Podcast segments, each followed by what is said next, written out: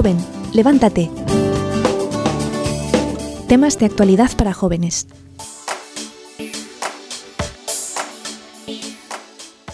Y hoy día tenemos a otra, otra testigo joven, de verdad que nos da mucha, mucha ilusión. Es un modelo. Ajá. Y entonces, Dani, que sí que se ha leído el libro, pues ella nos va a comentar un poquito sobre Ah, esta santa, este test, esta, bueno, no, es sierva venerable, ¿me corriges? Sí, ¿verdad? Sierva venerable. Y se llama María Montserrat Gracias y no me acuerdo. García. García, eso. mismo. Conocen como Monse Gracias. Monse Gracias era, pertenecía al Opus Dei y tenía el deseo en su corazón de consagrarse a Dios en, eh, dentro de la obra del Opus. Ella nace durante la Segunda Guerra Mundial y muere en el 59, poco antes de cumplir sus 18 años. Resulta que ella, como Chiara Luce y como a muchos otros santos como Alexia, la, sí, sí, conocidas como ellas, tuvieron una vida ejemplar gracias a sus padres, porque sus padres desde que eran jóvenes, desde que eran pequeñas las niñas, eh, empezaron a inculcarles valores y virtudes cristianas. Y Monse Gracias eh, vivió un ambiente de este tipo. Por eso cuando ella crece y va conociendo la obra del Opus Dei gracias a sus padres que pertenecieron a, la obra, eh, ella en poco a poco se va dando cuenta de que el Señor le llamaba a consagrarse dentro del Opus Dei. Ella pide la admisión en el 57 y poco más tarde, en diciembre, ella se le descubren que tiene cáncer, que era, era este sarcoma de Ewing y eso le causaba fuertes dolores en sus piernas izquierda porque a medida que iba avanzando la enfermedad ella iba empeorando. Yo recuerdo mucho que en una de la en ese pequeño libro que yo leí sobre su biografía, ella comentaba que su pierna poco a poco se iba ensanchando cada vez más por este este cáncer que ella tenía y que le causaba muchos dolores y el hecho de que tuvieran que tratarle la pierna también le causaba dolores mucho más fuertes y que obviamente este sufrimiento y este dolor que ella podía experimentar se lo ofrecía todo al Señor en cuanto ella podía. Lo que causa mucha admiración de la vida de Monse Gracias era la, valentía que ella tenía, porque era una joven que como la describen era tenía un carácter bastante vivaz, era muy auténtica y aparte tenía también un, un, un carácter un poco eh, brusco al tratar a las personas, pero las, todos los que estaban alrededor de ella decían que ella luchaba para poder tener una mejor, un mejor temperamento, para poder tratar a todos de una, con bondad y de manera jovial toda su, desde que vio la enfermedad, pues eh, tuvo una decisión mucho más grande de entregar su vida a Dios y de practicar las virtudes, pero ahora de manera heroica. Antes las practicaba, pero l- gracias a la decisión que tuvo de querer entrar y ser aceptada en el Opus Dei, empezó a tener una vida más radical de la que ella llevaba. Y eso es lo que llama mucho la atención de su vida, como de los otros santos que hemos hablado, de que entregan su vida a Dios y como son jóvenes y tienen el corazón grande, es como el- la juventud es como la etapa de, la, de las grandes decisiones, entonces se entregó del todo como a muchos otros jóvenes santos. Exactamente, y impresiona muchísimo, pues eso, de que tan- tanto en su familia como también al estar en un, en, un movimiento, pues sí que le ayudó también eso, como en ese crecimiento que el Señor le pedía por medio de esta enfermedad, a esa familia espiritual que tenía, eh, le ayudaba a vivir también de mejor manera y ella, pues vivía coherentemente también lo que tenía que vivir dentro de este movimiento. Entonces, claro, como que se une todo ello para marcarle el camino y que, o sea, no se perdiera. Y entonces estaba muy acompañada. Y ella también acompañó muchísimo a muchas personas, porque claro, no solo es el, el haberse sentido acompañada pues porque, ay, sí, está enferma, sino porque ella también, a pesar de que estaba así, pues ella podía ser testimonio de lo que Dios estaba haciendo en su vida. Claro, durante su vida también eh, la mamá le impulsaba mucho a que asistiera a un grupo de formación cristiana para jóvenes. Entonces ella iba y ese grupo también le ayudaba mucho a ella a vivir de una mejor manera.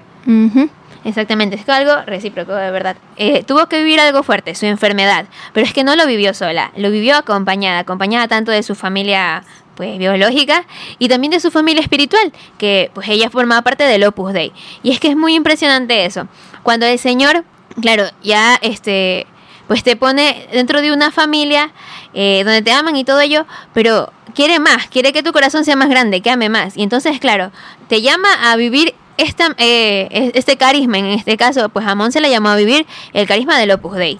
Y entonces, claro, a ella le ayudó en, es, en el momento de atravesar pues todo lo de su enfermedad y no solo a ella, sino también le ayudó a todas las personas que la rodeaban, pues a, a, vivir de una mejor manera, porque yo creo que es que estamos llamados totalmente a eso, a, ser acompañados y acompañar. Yo lo que tengo que decir es que me identifico con Monse, porque he visto, viendo las fechas, ¿no? Cuando ella nació y cuando ella entró en el movimiento, o sea, entró en contacto con el movimiento, pues tenía 13 años, como yo. Ah. Y entonces estaba pensando cómo eh, para, lo que para mí significó ¿no? encontrar un movimiento. Bueno, yo gracias a Dios también encontré la fe a través de este movimiento, ¿no? de, este, de este grupo de jóvenes, pero eh, creo que también es como un paso hacia adelante en la apropiación de la fe, porque tú en la, en la familia pues puedes, te pueden haber transmitido la fe o no, en mi caso no me la transmitieron tanto, pero cuando uno elige pertenecer al movimiento o pertenecer a, a, un grupo parroquial o pertenecer a una comunidad de, de vida cristiana, pues está dando un paso adelante en su apropiación. O sea, yo eh, me apropio de la fe y además voy definiendo, voy como diseñando mi propia modo de vivirla. Me parece como un paso muy bonito. Con 13 años me identifico con ella en esto. ¿Están de acuerdo los participantes? Sí, yo en mi caso también, y creo que de alguna manera me, me ayudó muchísimo eso, cuando me determiné a vivir bien, o sea, a, vivir bien la fe, pero también con el ansia de conocer más, pues sí que me fue necesario eso, como decir, ya, a ver, Génesis, no puede sola. Y entonces, decir, es que necesito que me acompañen. Sí, yo iba a contar una experiencia que me pasó hace poco. Es así mismo, eh, si vemos la aplicación espiritual, es que sola no puede. Yo recuerdo que justamente cuando estábamos preparando el tema, pues también Maffer comentaba cómo ella, a partir de salir de la confirmación, decía, ya voy a ir a misa, yo voy a ir a misa, pero claro, a veces en familias que pues no hay tanto, no hay tanto el apoyo, pero el Señor en su corazón ya le había inspirado que tenía que pertenecer a un grupo, ¿sí o no? Sí, es que cuando salí de la confirmación, o sea, yo iba a misa porque en la confirmación me hacían ir a misa, pero cuando terminó la confirmación yo ya no iba a misa. Entonces mis padres no eran los que me decían, bueno, vamos a ir a misa familia todos los domingos. Entonces mis, mis primas sí iban en familia, pero a mí se me hacía feo decirle a mi tía, lléveme, iban toda su familia y yo. entonces a mí me daba vergüenza, entonces yo no iba y mis padres no me llevaban. Se terminó la confirmación y yo dije, bueno, voy a pertenecer era un grupo para poder ahora sí estar cerca de la iglesia y no separarme. Pero como estaba sola, pues me debilité y ya no fui. Y a veces de repente iba porque mi hermano era monaguillo. Entonces cuando yo iba, yo le decía al Señor en la misa, Señor, te prometo que hoy en adelante todos los domingos vengo a misa. Pero luego dejaba de ir tres domingos y regresaba al cuarto. Yo le decía, Señor, te prometo que ahora sí todos los domingos. Entonces en un domingo así, yo así sin nada, yo experimenté que yo sola no iba a poder y que necesitaba un grupo o un movimiento. Entonces empecé a pensar. Y luego mi prima ya estaba en el movimiento, en un movimiento que había encontrado hace poco y ella me invitó a un campamento. Entonces en ese campamento a mí me gustó muchísimo y me ayudó mucho porque estábamos en grupos, en unidades. Entonces yo veía como toda la unidad se ayudaba, se daba consejos, no sé qué. Y luego todo el campamento, todas las unidades juntas, pues eran una sola familia. Y experimentaba muy fuerte como un como que era el hogar, o sea, un hogar con toda su familia completa. Y entonces de allí me quedé en ese movimiento porque me ayudó mucho, me gustó. Me quedé en ese movimiento y ahí ya empecé a ir a misa, porque, o sea, es que cuando alguien te impulsa y te dice cosas como que ven, vamos a misa, que no sé qué, que no sé cuánto, mis primas pertenecían ya al movimiento también, entonces juntas íbamos a misa y todo, y eso me ayudó muchísimo, el Señor me puso en el corazón que yo necesitaba un movimiento. Yo creo que el Señor se vale de todo, de todo y de todos. Entonces, eh, o sea, es mucho más fácil, yo creo, eh, cuando cuando estás en comunidad, en el sentido de que tú llegas un día, estás súper cansado, después de la universidad, y llega alguien y te dice, oye, no he hecho mi rosario, ¿me acompañas a hacer mi rosario? Y tú tampoco lo habías hecho, y ya no pensabas hacerlo. Pero en ese momento es como que, ok, Señor, tengo que rezar el rosario. O así mismo en misa, o sea, digo, no, no, ya hoy día ya no alcanza, ni sé qué, y llega alguien y te dice, vamos a misa. Entonces, la comunidad te ayuda a empujarte, o sea, te ayuda a sostenerte también. En momentos de que ya tú dices, no, sabes que ya hasta aquí, no, están ahí las personas a tu alrededor diciendo una vez más. Yo preguntaría si esto es una, o incluso los que nos están viendo por ti. Porque también, por otra parte, y, el sínodo lo dice, ¿no? Que, o sea, por lo menos lo, lo, constata, que también hay una cultura en la que estamos inmersos que es de buscarse uno solo la vida, ¿no? De poder ser eh, independiente, autónomo, no necesitar a nadie, ¿no? Yo siempre me llaman la atención esos, esos anuncios ¿no? de, de, de, de, publicidad donde aparece un hombre con un perro, ¿no? Ya, es que ya ni, ya ni con mi mejor amigo. eh, pues, ¿cómo, ¿cómo, se conjuga eso? ¿no? Porque es verdad que por una parte el, el, los, las personas, no solamente los jóvenes en general, tienden como a ensimismarse, ya no te digo si tienen un celular en la mano, Uf. y como a reducir mm, la, la, la, experiencia de convivencia pues a simplemente un, yo que sé, un mensaje prácticamente virtual. Uh -huh. O sea, ¿es verdad, es universal este, este deseo de una experiencia comunitaria y de, y de, de que alguien te ayude en la fe o más bien es lo contrario? Uh -huh. Cuando yo estoy buscando una comunidad, pues no busco simplemente un lugar donde yo diga, ay, aquí me siento bien, y porque como ellos comparten mis, mismos, mis mismas cosas, y les gusta la misma música que yo, y se visten como yo, y entonces te el cabello como yo, entonces ahí ya me siento bien, ahí me voy. No, sino que una comunidad auténtica es una comunidad que vive coherentemente conforme a lo que la iglesia nos pide. Entonces, claro, me puede parecer exigente, exagerada, por decirlo así, pero no es así. Es lo que hay que vivir. Y entonces, si el Señor me llama a, a, ir a esta comunidad, pues el Señor me va a dar la gracia para poder vivir ahí y con todas esas personas con las que voy a estar ahí, voy a entender, voy a descubrir esa riqueza o eso también, porque muchas veces la, es la, cuando tú te encuentras con una comunidad, pues como que redescubres la fe. Y, y eso, entonces, claro, tú tienes que tener el corazón abierto, el corazón abierto a que en el lugar donde el Señor me vaya, me, me pone, en, esa, en ese grupo en el que el Señor me pide vivir, con las exigencias que me pide vivir, con el compromiso que me, que me implica ello, pues yo voy a redescubrirle a Él y voy a conocerle a Él. Y voy a amarle mejor, de lo que yo solito he estado queriéndole amar, ¿eh? con mis ideales, con mis propósitos y mis cosas ahí. Yo creo que está señalando un poco o sea, eh, cuando se encuentra la comunidad, no sé si vuelvo a mi, a mi recuerdo de los 13 años, ¿no? Como Ajá. Monse Grases.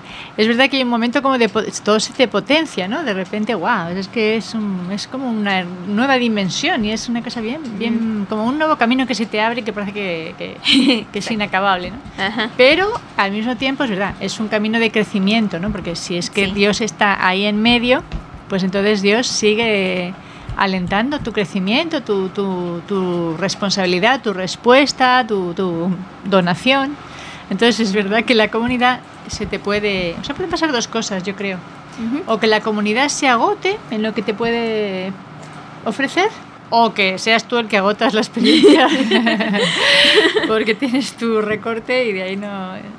Yo creo que es una cuestión interesante de analizar, ¿no? O sea, porque en un grupo se puede llegar como a una persona como a dejar de progresar, si es porque la comunidad no ofrece más o es porque la persona ya no está mirando al Señor para pertenecer a la comunidad, está mirando a su comodidad. Uh -huh. Es que es verdad, puede suceder. No me responden eso. las preguntas. eh, déjame ver si puedo cachar la, la, la situación, ¿verdad? Que veas. Mira, yo recuerdo mucho que, claro, cuando yo ya estaba en un movimiento, ¿verdad? Entonces, el Señor me había llamado ahí y, claro, mientras más le vas conociendo, mientras vas sabiendo, más responsabilidades tienes, ¿no? Porque eso de conocerle es un arma de doble filo, no mentira. no sé, como, claro, el Señor va, tu conciencia la va moldeando, la va, la va, te va educando. Y entonces, claro, tú ya sabes lo que tienes que hacer, cuándo lo tienes que hacer. Entonces yo había llegado a un punto en el que yo había dicho, pues ya estoy cumpliendo con todo, ¿eh?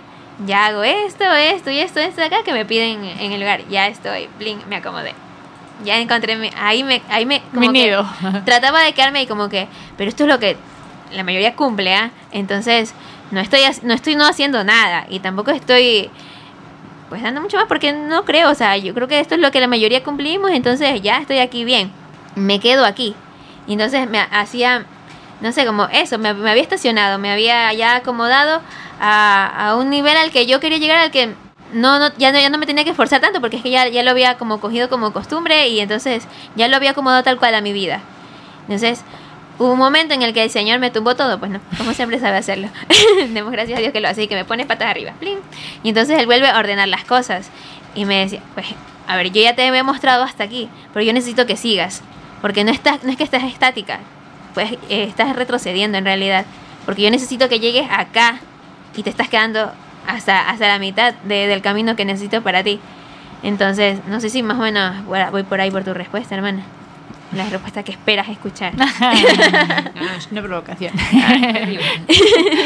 Yo creo que es increíble cuando ya, ok, eh, nos sentimos el llamado de Dios y todo, pero es más increíble cuando le damos el sí y cuando comienza a orar en nuestro entorno. O sea, además de, de solamente ser yo la que cambio, soy yo la que mejora y todo, es nuestro entorno en sí que va, nuestra familia, nuestros amigos, a veces van eh, recibiendo la gracia de Dios. Y vamos todos, o sea, como que juntos cambiando y a la vez conociéndolo también a Él. O sea, no, bueno, somos un instrumento de Él, pero cuando ya le decimos el sí y nos damos, es como que solo todo a nuestro alrededor comienza a seguirlo, a querer seguirlo. Entonces, como que todo, eh, yo cambio, estoy dándole al Señor, el Señor va cambiando mis cosas y como que me va haciendo el camino más fácil, lo, como, lo que tratabas de decir, Victoria. Ajá, es verdad.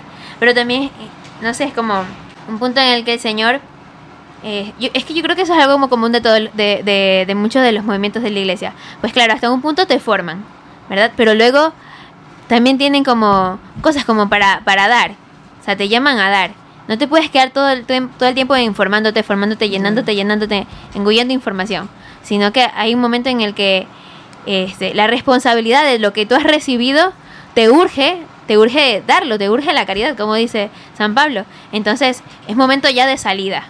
Sí, yo creo que hay ese, esa nota que tú dices, ¿no? De que los grupos sean apostólicos, o sea, que lo que yo he recibido pues que lo quiera dar como oportunidad a los demás. Y también que el grupo sea abierto o cerrado, porque también puede darse un grupo que ya se sienten muy cómodos. Yo he conocido muchos grupos que ya se son, eh, digamos, ya tienen muchas experiencias juntos, ya llevan un camino, ya han, alcanzado un nivel, por así decirlo, de, de, lo que sea. Y entonces cualquier persona que se les acerca no se siente acogida, mm. porque no pertenece al clan o yo qué sé.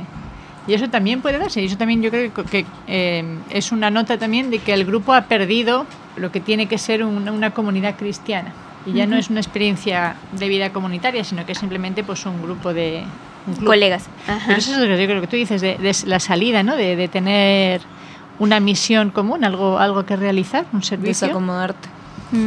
Claro. Y el no ser un grupo cerrado. O sea, que no sea que tú llegas a ese grupo y, y no te nada te invita a volver al día siguiente porque simplemente pareces un uno que pasa por allí, pero no hay no hay ese sentido de acogida que igual sí tuvieron los primeros, alguien que les dio una mano, ¿verdad? Sí, yo me acuerdo mucho como en el Evangelio pues el, le decían a uno de los apóstoles al, Señor como que le hemos dicho a fulano que, que ya de estar haciendo milagros porque, o sea, lo estaba haciendo en tu nombre, ¿eh? pero, pero no pertenece al grupo, acá somos los discípulos exclusivos contigo. Pero le dijimos a él que ya deje de hacerlo, pero porque se lo negaste? Le dijo el Señor. No, si él si no está contra nosotros, está con nosotros. Y es que no pasa nada, o sea, antes tal vez podrían aprender de él. claro, porque en un momento ya no, ya no iba a estar Jesús, entonces ellos iban a tener que seguir el camino juntos. Eh, y, y, ya, ya no iba a estar el Señor. Entonces también a nosotros pues nos puede interpelar eso, como interrogarnos, a ver, yo ya estoy en un movimiento, ya el Señor me ha dado la gracia, pues yo he estado buscando un lugar donde me sostenga y, y, me, y me ayude a perseverar, a seguir adelante este camino. Ya estoy creciendo, ya estoy aquí. ¿Y ahora qué estoy haciendo? Estoy, eh, eh, estoy buscando cómo ayudar a las demás personas. Ya he recibido, ahora yo qué estoy dando. estoy, estoy haciendo, o sea, siendo pues el trigo que muere para para, o sea, para dar más, de verdad. O, o ya me he quedado aquí acomodado. O estoy siendo, como tú decías, así como haciendo una élite, o sea, como ya este es mi grupo, nosotros somos y somos los mejores aquí y los demás pobrecitos de verdad porque no pertenecen a nuestro grupo selecto. es que en todo esto se va viendo que cuando vas creciendo, ¿verdad? En este grupo vas creciendo en virtudes también. entonces, así es la experiencia auténtica ¿no? de, la comunidad. De la, comunidad más creciendo en virtudes. ¿A qué te refieres con el crecer en virtudes por la convivencia? Que... Claro, porque para poder vivir bien e, es necesario olvido de sí. el olvido de sí, tal cual, morir a ti. Y entonces eso implica eh, de, estar totalmente en tensión de, de, qué virtud me toca aplicar ahora por el bien de mis hermanas, por hacerle la vida amable a ella. Ya no es por mí, por yo estar cómoda y esto y porque mi vida me vaya bien, sino ahora es hacerle la vida amable a los demás. ¿Cómo yo le hago la vida amable a los demás? Eso vale para el matrimonio también. eso es romanticismos. los pies en el suelo, ¿no? De cómo, cómo en la vida después diaria hacer la vida amable a los demás. eso se aprende. Yo me estaba acordando ahora de un, un misionero español el padre este, Segundo Llorente, que fue a Alaska nada menos a, allí a, a evangelizar. Era una maravilla su historia y su, persona. Y él comparaba esto, ¿no? De, la, cualquier vida, cualquier experiencia comunitaria, él lo comparaba con eh, la experiencia que él tenía, pues con el trineo. Claro, él tenía que, caminar por aquellas tundras de, hielo inmensas y, y en trineo, que son esos especie de, patines forrados de piel de foca, tirados por los perros de la nieve. Y él los estudiaba, claro, tantas horas ahí sentado en el trineo, pues para ver a sus parroquianos que estaban dispersos por toda la tundra. Y él los estudiaba y decía, qué distinto es cada perro. Y dice, pero en esas circunstancias, ¿sabes? En el que es fundamental tirar, porque a veces pues es cuestión de tiempo, de, de- de que se te cae la noche encima, o sea, son muchas, mm, digamos, las condiciones adversas, ¿no? Tienes que llegar a donde tienes que llegar y no perderte, o sea, son muchas cosas. Decía como no todos los perros eran iguales. Algunos decía, es que son unos, le decía, unos traidores. Porque van los perros de delante que van tirando, ¿no? Y el primero que tiene que ir olf- olfateando, ¿no? Porque, pero eh, dilucidando el, el- el- el camino. Y dice, y hay algunos que se dejan tirar, o sea, que es que se ponen así con las patas por delante y van patinando. Dice, cuando tú descubres un perro de esos, dice, el verdadero eh, criador de perros lo mata. Porque en una, en una Uh. situación de esas, ese perro es un traidor, o sea, es un, peso, un perro un peso muerto. Que además incluso va como des, des- Desequilibrando la- desequilibra- el trineo. Y él de ver una- él hace una, una preciosísima análisis de los perros, pero uno se siente identificado. De ver el perro traidor. o soy el juguetón, o soy el enfadado. o soy- Pero de verdad, él, él dice cómo en cada comunidad es fundamental que cada uno haga eh, lo que sea su misión. Nos quedamos ¿Qué con ello. actitud tenemos? ¿Qué actitud tenemos dentro de nuestra comunidad? Como un examen de conciencia. Yo cual. también pensaba que si buscamos una comunidad auténtica, nosotros, ya al, al formar parte de esta comunidad, pues nosotros somos parte de la comunidad. Entonces nosotros también tenemos, como decías ahorita Genesis lo mencionó, un examen de conciencia y ver si yo estoy siendo un miembro auténtico y coherente de la comunidad. Entonces no solo esperar que la comunidad sea auténtica, sino que como yo formo parte de ella, pues analizarme si yo también estoy viviendo coherentemente con la comunidad en la que estoy. Porque igual también, así sea un grupo de parroquia o un movimiento este apostólico, pues somos una familia dentro de la familia que es la iglesia. Entonces, como también decía el Señor, pues todos también formamos parte de este cuerpo, somos miembros de este cuerpo. Y si uno está pataleando, pues el cuerpo lo siente. el cuerpo lo siente. Entonces, pues sí les invitamos a hacer esos, esos testigos luminosos y coherentes que la iglesia necesita, pues también para llamar a otras personas, pues que con nuestro testimonio, más que con nuestras palabras o con los actos que podemos hacer con nuestro- nuestra vida, pues llamar a esas personas a, a eso, a, a unirse a comunidades, a estar buscando a Dios en, en lo- en- en la iglesia, tal cual. Entonces será hasta la siguiente semana aquí en Joven Levántate. Chao. Chao.